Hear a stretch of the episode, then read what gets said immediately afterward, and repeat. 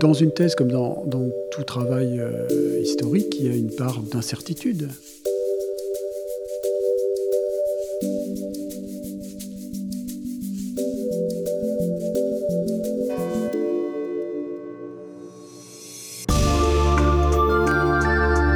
Au cœur de Notre-Dame, une série de podcasts par Passion médiéviste.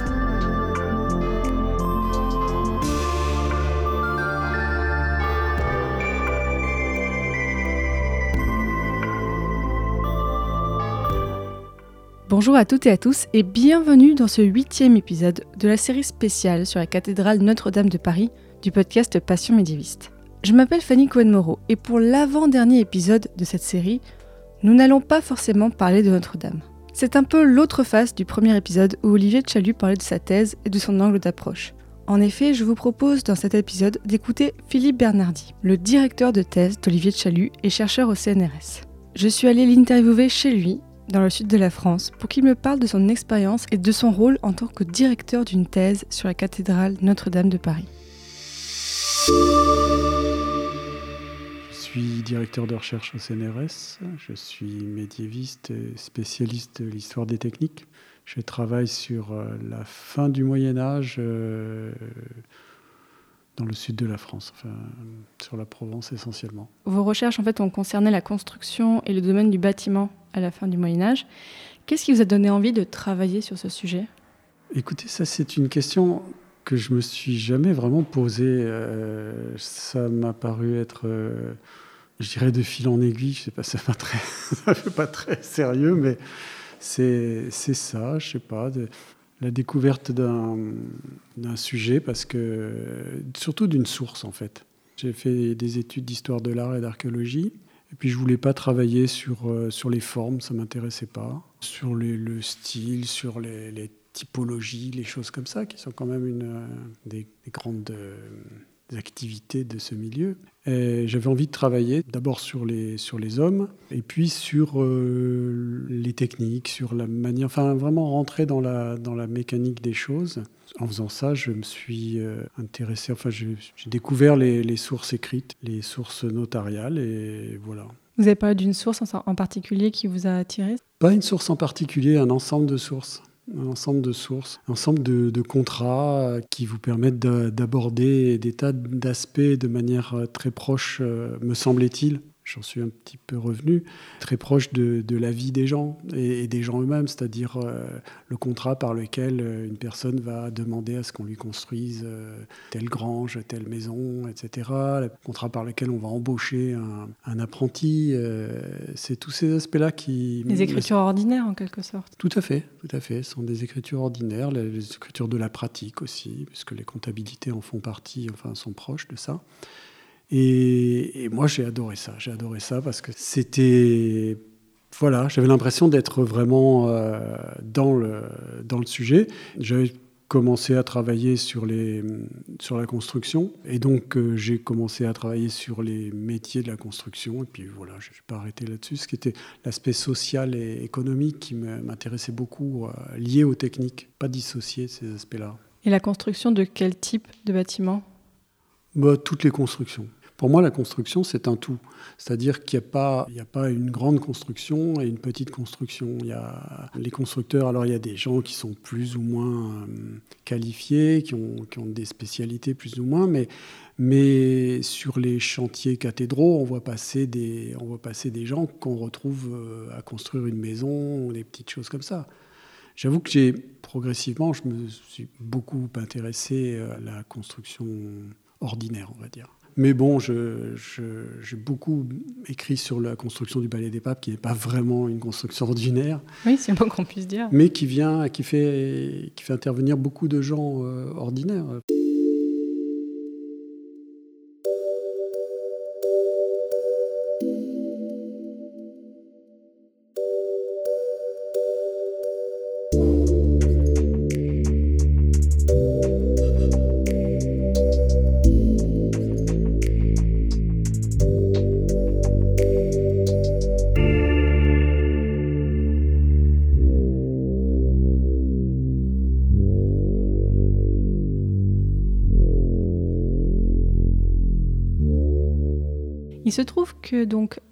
Les auditeurs, j'explique un petit peu. Vous êtes le directeur de thèse de Olivier Chalut, qui, dans ce podcast, en fait, nous l'avons beaucoup entendu. C'est notre invité fil rouge. Je voulais que vous nous racontiez comment s'est passée la rencontre avec Olivier Chalut, qui, donc, a un parcours un petit peu euh, différent des personnes qu'on voit habituellement en thèse que vous voyez en thèse, peut-être parce que non, c'est vrai que c'est pas c'est pas courant, mais je dois dire que Olivier a un parcours très particulier, effectivement, mais la plupart de mes étudiants en thèse ont des, parcours particuliers parce que c'est un peu le lot des, des directeurs euh, de thèse euh, CNRS, c'est que dans la mesure où on n'est pas forcément dans les, dans les canaux euh, de l'université, où on n'enseigne pas dans les premiers cycles, ben, nous arrivent des étudiants qui viennent par des voies détournées. Ils sont tous singuliers, même, même dans même dans d'autres cas, même pour les étudiants euh, qui ont suivi un parcours euh, classique. Mais je suis plus habitué, disons, à avoir des étudiants qui n'ont pas de parcours classique, de licence, master. Tout à fait. Voilà. Ah, ils, ils ont pour certains de licence master, mais par exemple, je réfléchissais qu'aucun de mes étudiants n'a fait son cursus dans l'université dans laquelle je suis, à laquelle je suis relié, euh, rattaché, pardon. Parce que là, vous êtes relié à l'université Paris, hein, Panthéon-Sorbonne. Voilà. Quant à la, rencontre avec Olivier euh, de Chalut, en fait, c'est lui qui est venu me voir, bah, évidemment. Hein, je ne cours pas les rues pour chercher des étudiants. C'était à la suite de la publication d'un livre que j'avais écrit et euh, était venu discuter parce que euh, suite à, la publication de, ce livre, donc il voulait parler des techniques de construction euh, médiévale et puis il a commencé à me parler de, je serais tenté de dire sa passion pour le chantier de Notre-Dame, pour le gothique de toute façon, parce que c'est quelqu'un qui s'avère très bien connaître au-delà de Notre-Dame. Voilà, au début, c'était vraiment une discussion comme ça, euh, comme, euh, comme on peut en avoir avec des personnes qui sont intéressées par ce type de, travaux. Et moi, j'aime bien, j'aime bien discuter de temps en temps. Je pense que ça fait partie de notre métier que de partager de, avec un public large et pas uniquement à travers nos écrits. Donc, on a discuté. Puis la discussion euh, bah, s'est poursuivie. Je, sais était, je me souviens quand on était allé discuter au Jardin Luxembourg. Olivier était assez enflammé, puis il posait des questions, il était un peu, euh, comment dire, euh, enfin, il voulait savoir, il voulait comprendre, il était un peu rentre-dedans, enfin bon, euh, j'aimais bien ça, je trouvais que c'était, sympathique, et il n'était pas question vraiment d'une thèse au départ, c'était, plus, voilà, il avait un peu envie qu'on lui, d'être encadré, je sais pas, il, puis on discutait de ça, et je trouvais oui, je trouvais que, je trouvais que c'était un, un, parcours intéressant, un profil intéressant, parce que quelqu'un de curieux, quelqu'un qui... Oui, puis, puis euh, sympathique. Je crois qu'il ne faut pas nier le... Ah oui, je, je confirme, oui. Non, non, puis il y a un, comment dire, euh, un facteur euh, personnel dans les choses. Ce n'est pas, pas que du choix scientifique. Moi, j'aime bien euh, penser à ça, penser au fait que ça a son importance. Et, euh, donc voilà, bon, on a discuté. Au fond, il cherchait sans chercher. Il pas pour, enfin, je sais pas ce qu'il en dira lui, mais moi, je pense qu'il était un peu, euh, il tâtait le terrain, quoi, de, de savoir ce qu'il pouvait faire. Moi, au début, c'était un peu éloigné de mes terres de prédilection, on va dire, même de l'époque, un peu. C'était pas, pas ma spécialité, etc. J'étais Bon, mais euh, je trouvais c'est plus le sud de la France. Euh, voilà, moi c'est plus le sud de la France, c'est plus la fin du Moyen Âge. Oui, là, là euh, c'était Paris et, et, le 12e, 13e. Bon, je me sentais pas, je me sens d'ailleurs toujours pas complètement légitime sur ces sur ces sujets-là parce que voilà, parce que c'est pas c'est pas ce que je, je manie le mieux. Mais en même temps, je me disais bon, je, sais qu'on s'était séparés sur, une, sur quelque chose de très ouvert, c'est-à-dire que moi, j'étais tout à fait prêt à lui à voir un peu, lui proposer des personnes, etc. Et, euh, et puis, euh, quelques temps après, je ne sais plus s'il m'avait appelé, s'il m'avait écrit, en me demandant si je serais d'accord pour diriger son travail. Ben voilà, c'est parti de ça, je me suis dit, pourquoi pas.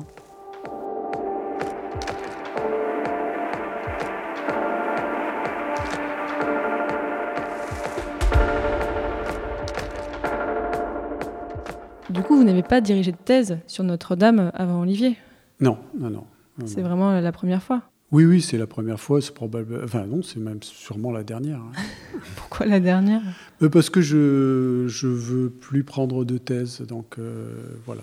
Je- Non, non, mais pas. Alors, D'accord, moi, non, je vois les yeux que vous me faites. Non, non, c'est pas, euh, c'est pas lui qui m'a dégoûté de la chose. Non, non, c'est que je pense que à l'âge que j'ai, je me sens pas de m'engager sur un travail avec quelqu'un pendant, euh, voilà, 5, 6 ans, parce que souvent ça, ça déborde, et que je sais pas, sais pas si je serai pas à la retraite dans, dans, dans 5, 6 ans. On verra ce que les gouvernements euh, décident. Non, mais je ne sais pas du tout et j'ai pas envie. euh, je trouve que c'est pas une bonne chose. Enfin, moi, bon, les, les collègues font ce qu'ils veulent, mais je trouve que c'est important de, pouvoir euh, encore être dans le métier euh, vraiment, euh, dans le milieu vraiment, quand la personne soutient sa thèse. Je trouve que c'est voilà, ça fait partie. Et puis, et puis il y a au-delà de l'aspect qui peut devenir assez, enfin de la relation humaine qui peut y avoir. Moi, j'estime que c'est un travail. On fait notre travail, etc. Et très bien. Mais je n'ai pas l'intention de le faire ad vitam aeternam, quoi. Donc euh, voilà. Donc euh, j'ai refusé euh, toutes les, dernières thèses qui m'ont été été proposées parce que je trouve que voilà. Puis moi, je, trouve que c'est bien aussi que ce soit aux jeunes collègues de, prendre le relais de ce genre de choses. C'est important parce que c'est très formateur, de, c'est très enrichissant de, suivre une thèse. Bah Justement, là où, où on enregistre cet épisode avec vous, Olivier va bientôt finir sa thèse. Est-ce que vous pourriez un peu nous parler de comment s'est déroulée la collaboration entre vous deux au cours de ces dernières années? Euh, de différentes mani- manières, en fait. Euh, parce que là, là vous, nous prenez au moment des premiers rendus de rédaction. J'ai déjà relu plusieurs euh, chapitres. Et là, c'est une phase particulière. Parce que les choses prennent forme, que les idées prennent place, se- se- s'organisent. Et là, donc, bon, cette, cette partie-là, c'est c'est très, très, très, très particulier parce que euh, là, on est vraiment euh, dans le cœur des choses, mais dans le, je dirais aussi dans l'importance de la manière de les présenter. Jusque-là, on est dans, dans, la, dans le développement de la pensée, dans le développement de la, du sujet. Là, on est dans le rendu des choses. Et c'est très différent parce que euh, c'est une mise en forme qui n'est pas forcément à plat. Ça peut être assez, comment dire, euh, Géométrique chaotique, voilà, euh, parfois. Non, mais c'est, oui, c'est pas plat du tout. Il faut, je trouve que, au contraire, faut qu'il y ait du relief, faut qu'il y ait, faut qu'il y ait des choses fortes, des choses plus faibles. Et là, en, en l'occurrence, mon rôle, c'est de, de voir à ce qu'il ne se laisse pas aller trop à des, des, penchants, à des, des tics qu'il peut avoir je dis pas lui pr- précisément, mais bon, à ça, à ce qu'il reste euh, concentré sur son objet, à ce qu'il euh, écrive bien ce qu'il m'a dit. C'est-à-dire que je l'ai vu justement pendant des années, j'ai vu sa pensée évoluer, son approche euh, mûrir. On discute beaucoup de son travail. Et je veux, oui, je peux le dire comme ça, euh, ce qui m'importe, c'est de retrouver dans son écrit la même vivacité que dans sa, démarche euh, à l'oral, dans, dans sa démarche intellectuelle euh, depuis le début. C'est-à-dire qu'il ne, qui ne se plie pas à, comment, ce qui peut penser être des passages obligés ou des, facilités de langage ou des, choses qui sont faites juste pour euh, montrer qu'on fait partie de cette euh, grande famille euh, des historiens. Donc ça, c'est une phase très particulière où je découvre des choses, la pensée prend vraiment forme. Je découvre des choses qui sont déroutantes, mais dans le bon sens du terme. Et puis, il y a des choses qui me conviennent moins, et donc on en rediscute. Ou. Je veux voir euh, s'il si, les défend ou s'il ne les défend pas. Euh, si c'est des choses qu'il a écrites euh, comme ça, par une, voilà, peut-être parfois on baisse un peu la garde, on fait. Et, là, j'essaye je, de le pousser. Moi, je trouve que mon rôle, c'est de le pousser dans ses retranchements, c'est-à-dire que s'il a écrit quelque chose, il faut qu'il puisse le défendre. Sinon, bah, c'est parti. D'abord dans la définition du sujet. Alors avec Olivier, c'était un peu particulier parce que au, départ, on, avait pensé à un sujet beaucoup plus large. C'était, euh, moi, je pense euh, que c'était pas inintéressant. Puis euh, avec le temps, avec euh, avec bah, son évolution professionnelle aussi, aussi ce qui s'est passé à Notre-Dame, ça, ça a changé pas mal de choses. Et du coup, ça s'est pas mal recentré sur Notre-Dame, qui devait être à la base qu'un des aspects de son travail, qui est déjà un gros aspect en l'occurrence. Après, ça a été, euh, toutes ces années, ça a été bah, de discuter. Je trouve que c'est important de discuter, d'être euh, disponible autant que possible, malgré la, distance parfois. Mais, euh, oui, parce que lui est à Paris et aujourd'hui, nous sommes pas très loin d'Avignon. Donc, oui. c'est effectivement une grande distance. Oui, enfin, j'étais toutes les semaines, plusieurs jours sur ah, Paris. Quand même, oui. mais bon, lui avait, avait, son emploi du temps, moi le mien, c'était pas toujours euh, évident. Et ça, c'était important de pouvoir, euh, pouvoir discuter, voir les moments de doute, les moments. Euh, les, les, les, moments où on se fourvoie parce que, parce que et ça, ça arrive à tout le monde, au fond, on tire un fil et puis on ne se rend pas compte que ce fil, euh, en le suivant, il nous éloigne du centre de notre, de notre euh, intérêt premier. Après, je pense qu'une des choses importantes, c'est hum, de faire en sorte que les gens, pour un, pour un directeur, mais bon, euh, d'autres peuvent trouver autrement, je ne sais pas, hum, penser autrement, c'est d'arriver à, à, voir ce que les gens, à faire en sorte, ou à aider les gens à sortir ce qu'ils ont, ce qu'ils ont à dire. Une forme de maïotique un petit peu. Peut-être, oui. Je ne sais pas, je le ressens comme ça. C'est, une...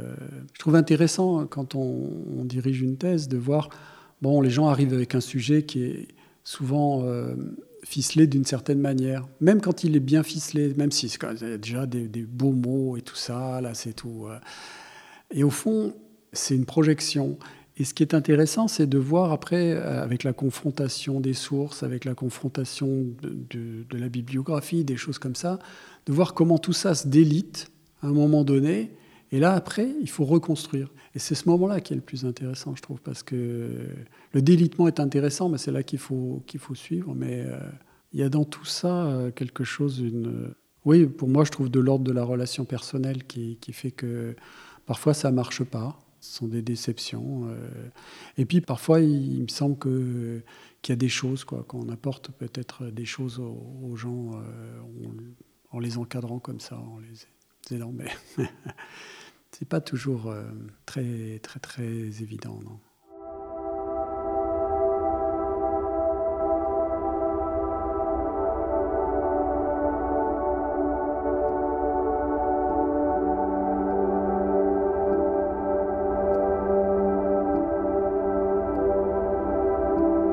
Vous l'avez mentionné, effectivement, et nous avons déjà parlé un petit peu dans ce podcast, vous avez en plus donc dirigé une thèse sur Notre-Dame au moment de l'incendie.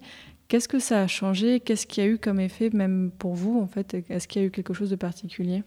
J'ai eu une, euh, une crainte d'abord. Bon, je ne parle pas de, mon sentiment par rapport à la chose, mais euh, par rapport à, Olivier, une crainte. Une crainte euh, parce qu'il y avait il y avait beaucoup d'affect dans, cette chose et que dans, sa relation à, la cathédrale, donc une crainte que ça, le, trouble fortement. Ensuite, je n'étais pas sûr qu'il ait emmagasiné assez d'éléments à l'époque pour pouvoir finir son travail. Donc ça, c'était c'est terrible. C'est terrible pour quelqu'un qui travaille pendant des années sur, un sujet de perdre ses sources tout d'un coup. Bon, mais ça m'a vite rassuré là-dessus.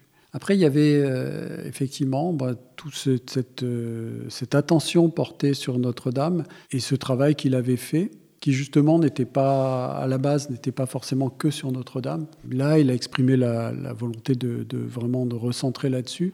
Et ça prenait un sens différent. Ça prenait un sens différent parce que, au fond, euh, oui, peut-être qu'il c'était le bon moment pour recentrer, pour produire quelque chose sur euh, spécifiquement là-dessus. Peut-être que ça, le, ça valait le coup. Ce qu'il dit aussi, qui je trouve est émouvant dans un sens, c'est que pour lui, dans sa thèse, il, a décidé de ne pas prendre en compte les découvertes qui ont été faites après l'incendie dans sa thèse. Donc ça fait une thèse un petit peu complexe euh, par rapport à ça aussi.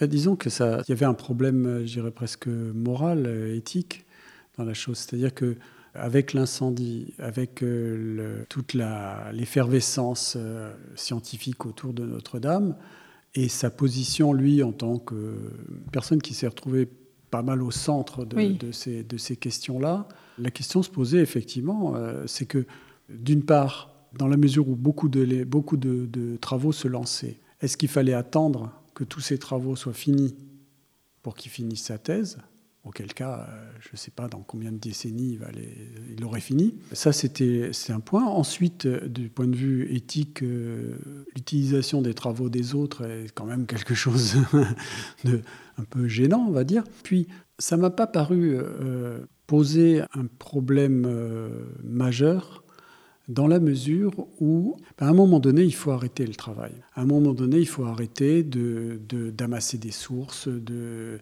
de, faire des relevés, etc., etc. Parce que ça, c'est le lot de, tout doctorant. Il faut, à un moment donné, se mettre à rédiger. Euh, les sources, on peut les retourner dans tous les sens et on peut toujours en trouver. C'est pas la question. Si on pense qu'on a atteint ce seuil critique, qu'on a assez d'éléments pour émettre des, hypothèses, pour, pour proposer des, des solutions euh, sans qu'elles soient, enfin, de manière assez solide et sans les prétendre, sans prétendre qu'elles seront euh, les nouvelles euh, vérités sur telle ou telle chose, mais des possibilités, des pistes, etc., etc.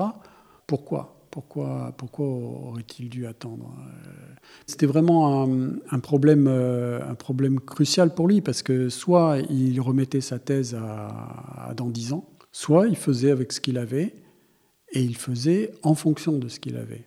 C'est pas viser plus bas, c'est simplement essayer de faire quelque chose qui soit, parce qu'il avait déjà pas mal de travail, c'était quand même pas loin de commencer à rédiger, voire je, pense qu'il avait déjà commencé à, lancer des premières, euh, premières idées. Ça changeait pas complètement la perception qu'il pouvait avoir de la construction de Notre-Dame. Après, ça l'empêche de vérifier d'une certaine manière certaines choses, d'aller sur place, etc. Mais bon, comme, euh, comme beaucoup de monde. Hein. Donc, euh, bon, oui, effectivement. Mais dans une thèse, comme dans, tout travail euh, historique, il y a une part d'incertitude. On, ne sait pas. Il faut, faut juste qu'ils le mettent en évidence. juste dire, voilà, ben là, ça, je ne sais pas. ça, il faudra voir, etc. Je pense que c'est pas quelque chose de fini, un, travail, euh, un travail de recherche. Jamais. Donc euh, c'est ça qui est intéressant aussi, parce que sinon, sinon bah voilà, on ferme la porte.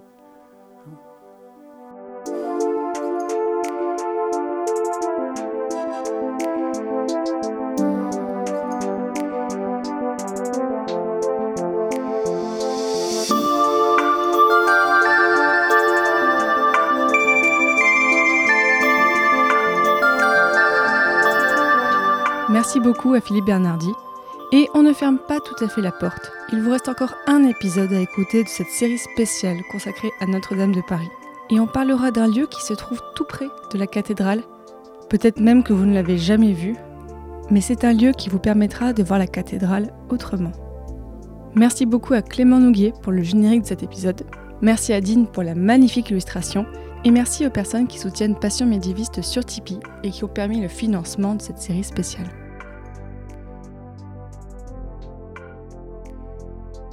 On est dans une sorte de fouille sous un couvercle.